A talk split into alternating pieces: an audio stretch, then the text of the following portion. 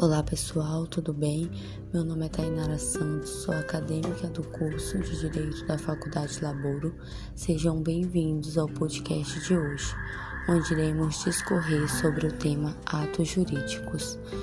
Ato, ação, gera efeitos jurídicos. Os atos podem ser atos lícitos, negócios e atos em geral, conforme artigo 104 do Código Civil, a validade do negócio jurídico requer: inciso 1, agente capaz, inciso 2, objeto lícito, possível, determinado ou determinável, inciso 3, forma prescrita ou não, defesa em lei.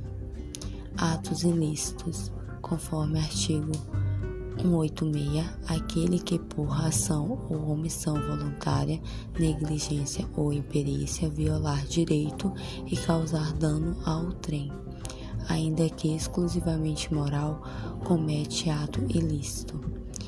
E artigo 187 também comete ato ilícito o titular de um direito que, ao exercê-lo, exerce manifestamente os limites impostos pelo seu fim econômico ou social, pela boa-fé ou pelos bons costumes.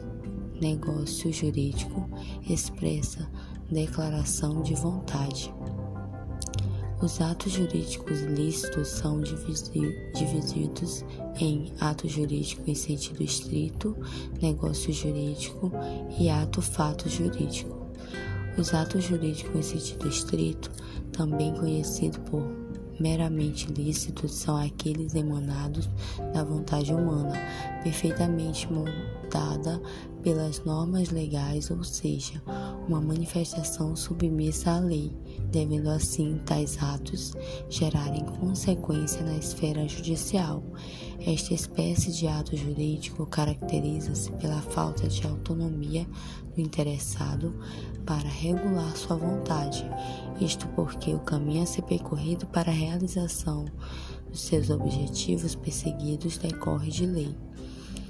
O ilícito civil decorre de ato jurídico ilícito, gera a de obrigação de seu causador indenizar o dano por ele causado, e em alguns casos indenizar ainda aquilo que a vítima deixou de lucrar com o dano provocado.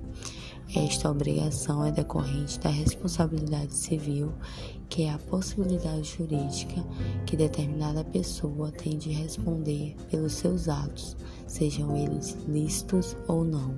Espero que tenha gostado. Até mais. Tchau, tchau.